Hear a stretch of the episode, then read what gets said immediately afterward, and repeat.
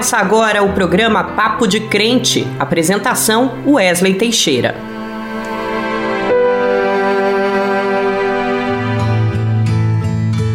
A paz do Senhor, meu irmão, a paz do Senhor, minha irmã. Eu sou Wesley Teixeira e esse é o nosso Papo de Crente. Eu agradeço a Deus por esse nosso encontro e eu espero que você esteja sentindo no seu coração o que eu estou sentindo agora. Abraçado pelo Senhor, que esse programa seja uma bênção na sua vida. Hoje vamos falar sobre direitos humanos Todo ser humano, em qualquer lugar do mundo, nasce com uma série de direitos, mas infelizmente sabemos que na prática a coisa não funciona bem assim.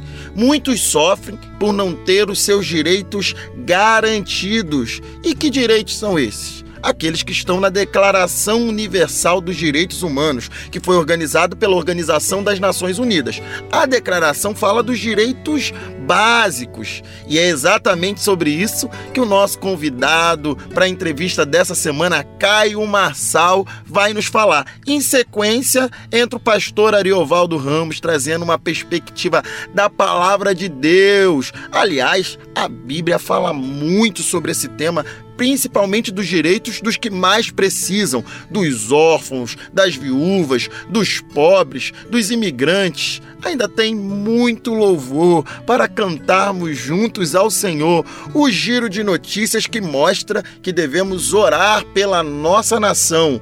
E ainda informações sobre a terceira dose da vacina. Será que você já pode tomar? Acompanhe o nosso programa e fique bem informado. Para começar, eu gostaria de convidar cada um de vocês a se colocar aí onde estiver, é, seja dirigindo, seja trabalhando, seja fazendo serviços de casa, a orar comigo. Deus sagrado, muito obrigado por mais esse dia de vida e por este encontro.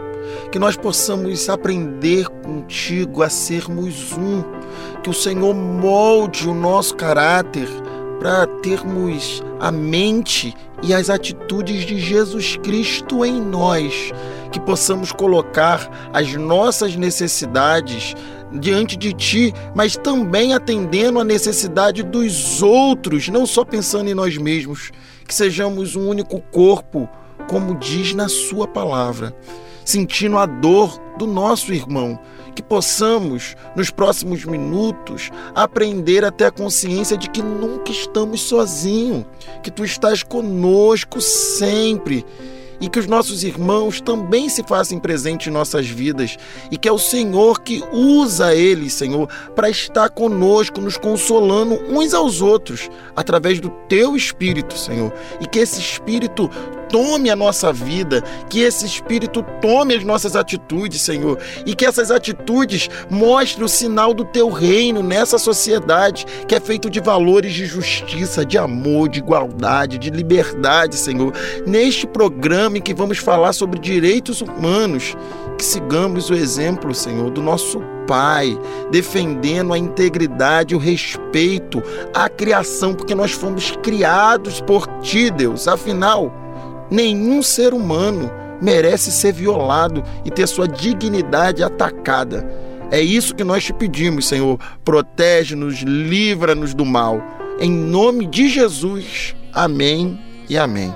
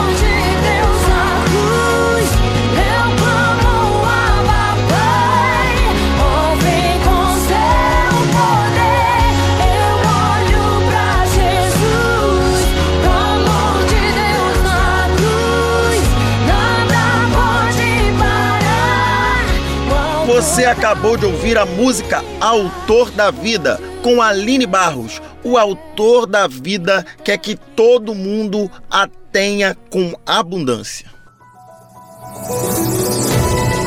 O governo federal determinou a antecipação da terceira dose da vacina contra a Covid-19 e ampliou o público-alvo. Antes isso era limitado, recomendado só para os profissionais da saúde, idosos acima de 60 anos e pessoas com problemas no sistema imunológico. Graças a Deus agora isso ampliou agora vale para toda a população adulta. Que isso já tinha que ser isso desde o começo, né? Então, se você tem a partir de 18 anos, poderá receber a terceira dose da vacina contra a Covid-19, desde que tenha cinco meses ou mais da aplicação da segunda dose. Então é isso. Já tem cinco meses que você aplicou a última dose da vacina? corra num posto de saúde. O Ministério da Saúde recomendou que os municípios utilizem a vacina da Pfizer para a terceira dose. Porém, caso não haja disponibilidade desse imunizante no seu estado ou cidade, poderão ser usadas as vacinas AstraZeneca ou Janssen.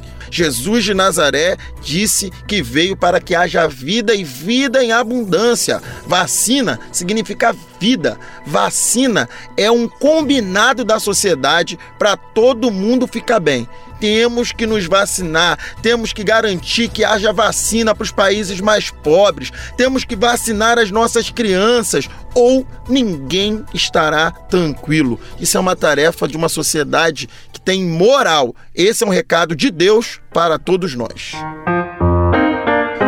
Chegou o momento da nossa entrevista. Toda semana, um entrevistado que discute aqui um tema relevante para a nossa sociedade.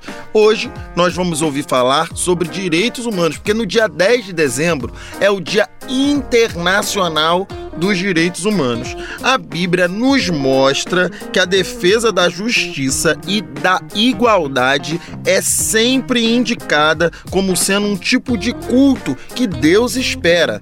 Isso nós vemos lá no versículo de Isaías, no versículo 16, no primeiro capítulo, ele vai dizer: Lavem-se, purifiquem-se, tirem da minha vista as maldades que vocês praticam, parem de fazer o mal e façam o bem. Busquem o direito, socorram o oprimido, façam justiça ao órfão, defendam a causa das viúvas. É isso o culto que Deus quer, que a gente atenda os mais necessitados nessa nossa sociedade que estão sendo oprimidos. E para falar sobre esse assunto, a nossa jornalista Naama Nunes vai conversar com nosso irmão em Cristo e também sociólogo Caio Marçal. É com você, Naama. A paz do Senhor, Wesley, glória a Deus pela oportunidade de estarmos aqui todas as semanas. Wesley, neste mês de dezembro, a Declaração Universal dos Direitos Humanos completa 73 anos. Sete décadas após a sua promulgação pela Organização das Nações Unidas, é lamentável, Wesley, que ainda aconteçam violações de direitos humanos no Brasil e no mundo.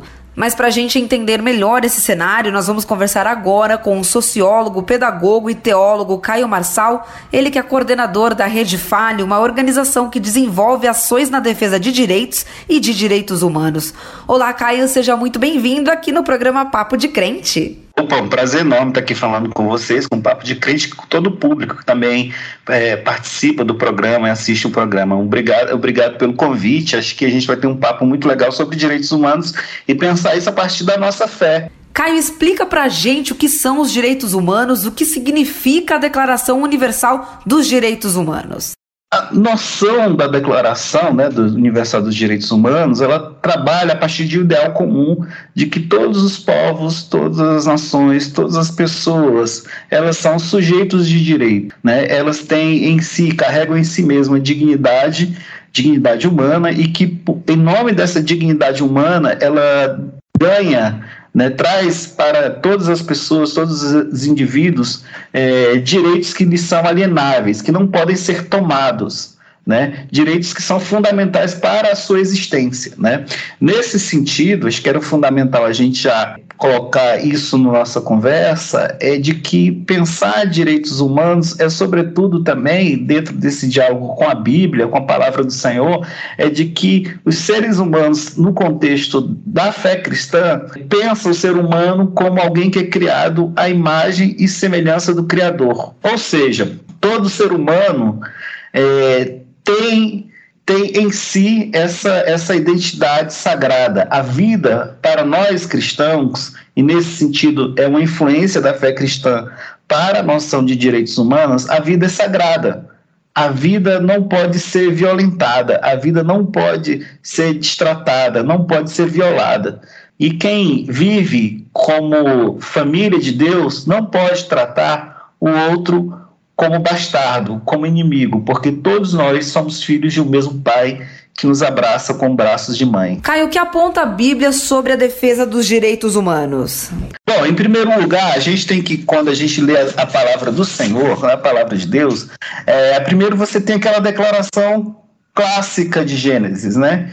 Do, de que todo homem foi criado à imagem e semelhança do Criador. É, e nesse sentido, é, tem uma questão que acho que é fundamental, né? tem um autor é, protestante, evangélico, Vinod Ramachandra, que ele fala que no, nos tempos antigos, quando o rei erigia uma imagem, né, uma, a sua imagem no, em algum local, em alguma cidade, em alguma comunidade, todas as pessoas que ferissem que maculassem essa imagem, esse símbolo que, que significava o reinado desse rei, era o próprio rei que era violentado. Nesse sentido, acho que tem toda essa dimensão de que toda vez que um ser humano é atacado na sua dignidade, é ferido seus direitos, é o próprio Deus que é desonrado. Nessa perspectiva, acho que a gente precisa ser muito claro e dizer muito claramente para as nossas irmãs e para os nossos irmãos que estão nas, nossas igrejas.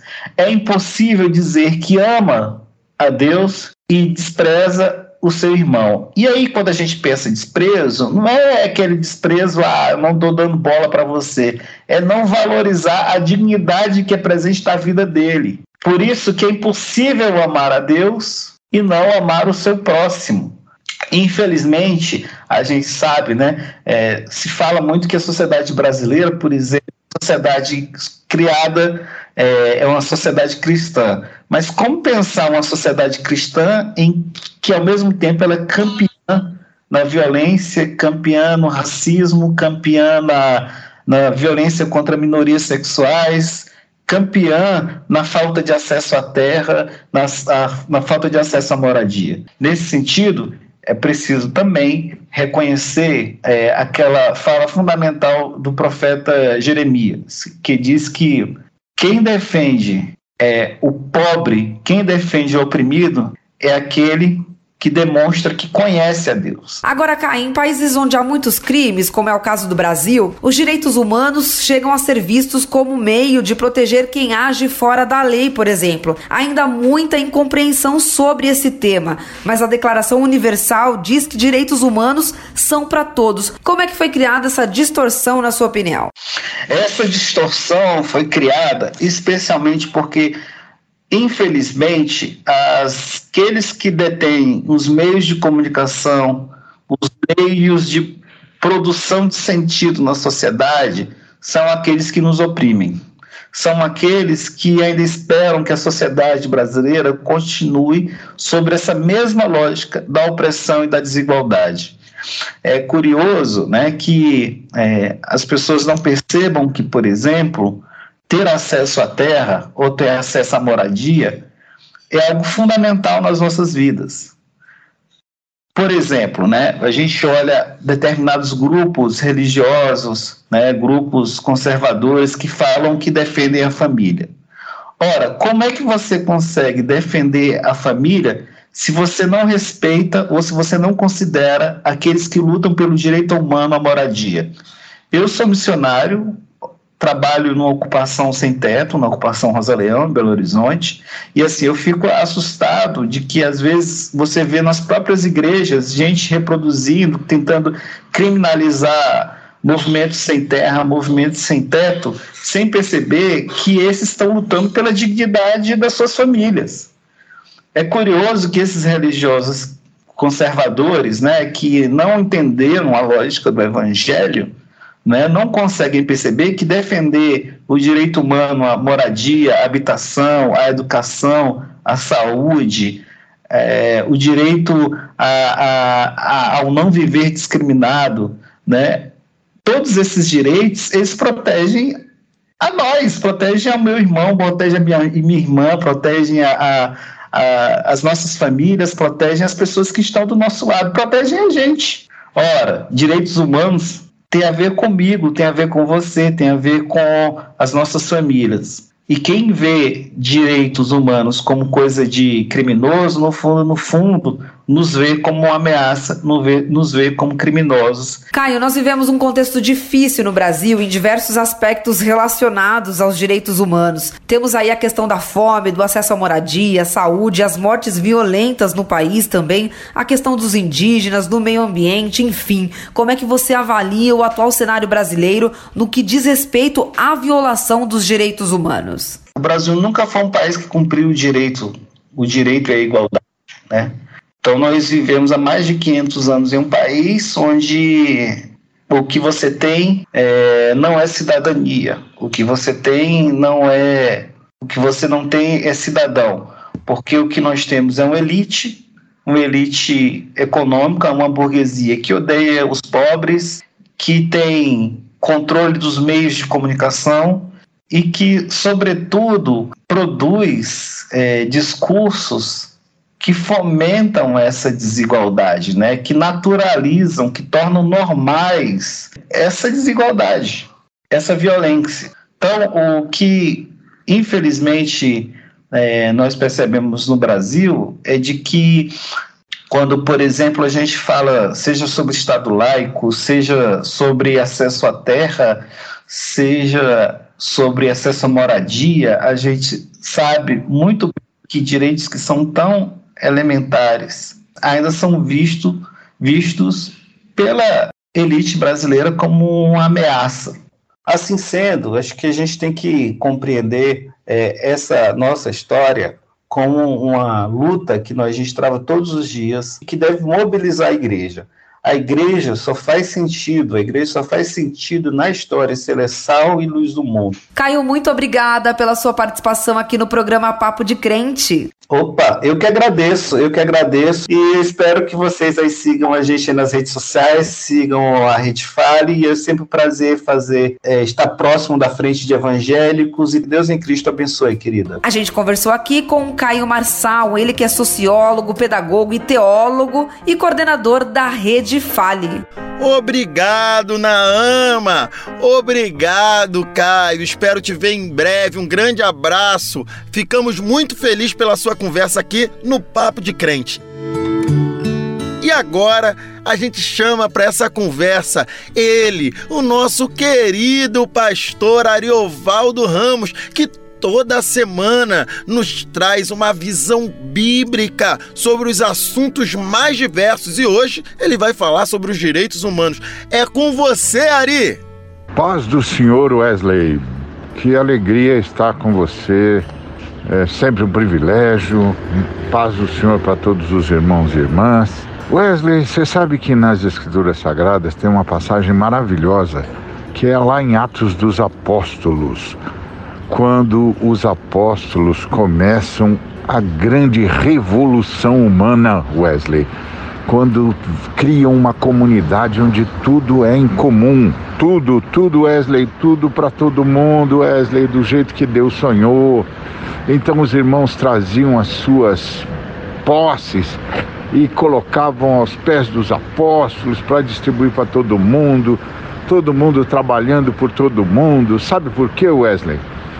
Porque a igreja entendia que se um irmão tinha uma necessidade, a comunidade tinha um dever. Sabe o que é isso, meu irmão? Isso é direito humano, pois é, a comunidade cristã foi a primeira a trabalhar com a lógica dos direitos humanos, que o ser humano é um sujeito de direitos e que se ele tem um direito, Wesley, O Estado tem um dever. Então, isso quem ensinou, sabe quem foi, Wesley?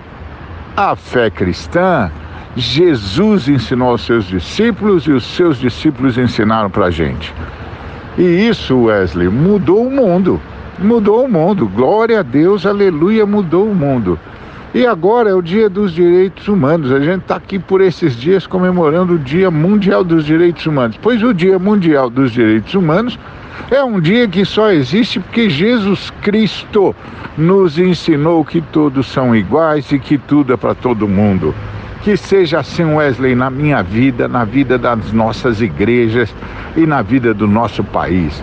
Em nome de Jesus, Deus nos abençoe me ajude a concluir. Quando penso que estou forte, fraco eu estou.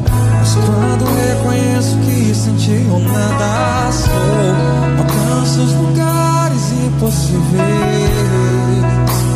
Me torno vencedor. Estou sentindo minhas forças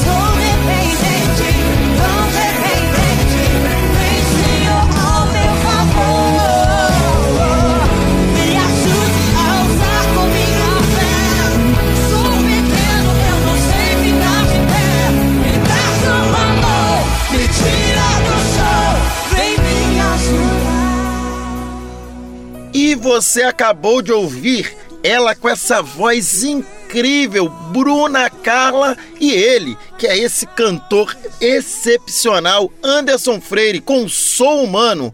A gente é humano e precisa de ajuda. Dizem por aí, dizem por aí. Dizem por aí. Dizem por aí. Dizem por aí. Dizem por aí. Pessoal, outro dia eu recebi uma mensagem aqui no WhatsApp dizendo para me cadastrar nesse novo auxílio do governo, esse Auxílio Brasil. E a minha situação tá difícil, eu tô desempregado, esse auxílio realmente seria uma benção na minha vida. Mas depois eu comecei a desconfiar porque eu vi que só quem já tem o Bolsa Família iria conseguir receber o auxílio. É, e aí eu fiquei na dúvida aqui, queria saber se vocês conseguem me ajudar se- dizendo se eu devo ou não me cadastrar para receber esse auxílio. Então, meu irmão, você pode apagar essa mensagem de WhatsApp. Ainda bem que você foi checar a informação antes de clicar nesse link. Conferir o que os veículos de comunicação confiáveis noticiam é sempre a melhor maneira de escapar desses golpes e de fake news, dessas mentiras do diabo. O Ministério da Cidadania esclarece que o único aplicativo disponível para o acesso a dados referente ao novo programa é o Auxílio Brasil Caixa. Então procura aí, Auxílio Brasil Caixa. O Ministério também explica que o ingresso e a permanência das famílias no programa Auxílio Brasil ocorrem somente com registro no cadastro único. Para fazer a inscrição no cadastro único, você, cidadão, precisa verificar onde é o atendimento mais próximo na sua cidade. É o serviço que é disponibilizado pelo CRAS, Centro de Referência de Assistência Social, ou um posto de atendimento do cadastro único e do extinto Bolsa Família. Então procura aí na sua cidade, no seu bairro CRAS, para fazer o seu cadastro único. É muito comum o surgimento desse tipo de conteúdo quando o governo anuncia algum novo benefício. Começa a aparecer link, aplicativo, mensagens, orientação falsa. Isso começa a se espalhar pela rede e causar uma enorme confusão na vida da população. Os aplicativos geralmente servem para pegar como isca e roubar dados de usuários, oferecer propaganda. Fique vigilante, cuidado. E o Brasil segue precisando das nossas orações, irmãos e irmãs. A situação é grave. Vamos levantar um clamor, vamos jejuar pelo nosso país.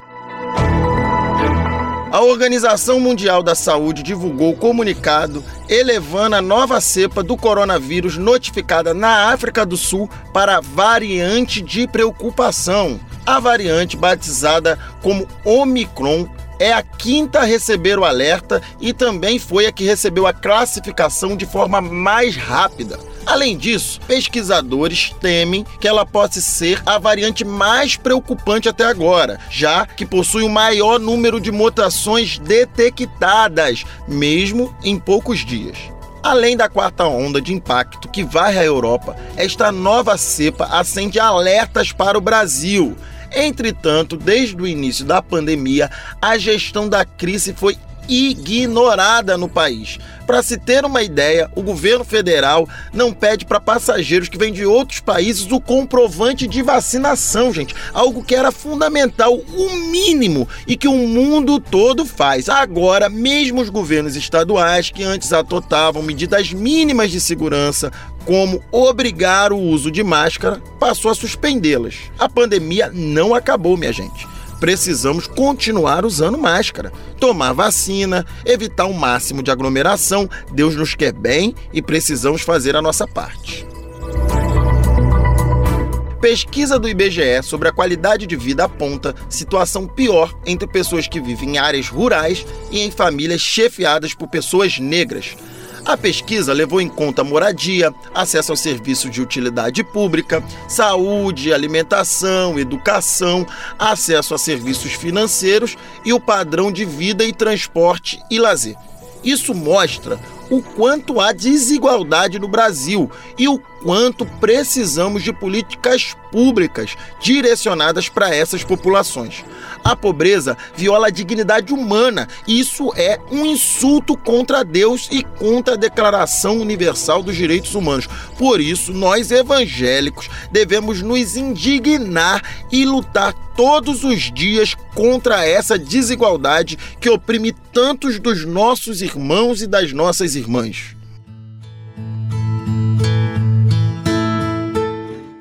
E a gente está chegando no fim do nosso programa. E hoje a gente ouve uma ouvinte querida, a Bruna Ribeiro, lá de São Paulo. Oi Wesley, espero que esteja bem. Estou passando por aqui para dar os parabéns sobre o programa que falou sobre o racismo. É isso mesmo. A gente precisa combater o racismo, inclusive dentro da nossa igreja.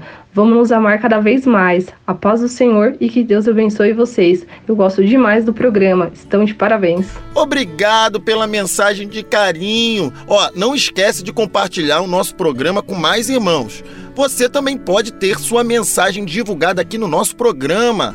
Para isso, mande pra gente no nosso WhatsApp. Eu vou te dar um tempo para pegar uma caneta e papel e anotar. O WhatsApp é 11 95094 8831. Eu vou repetir, hein? 11 95094 8831. Que a palavra de Deus que nos trouxe até aqui alcance o seu coração e que ela possa se multiplicar com você levando ela para mais gente, alcançando mais vidas.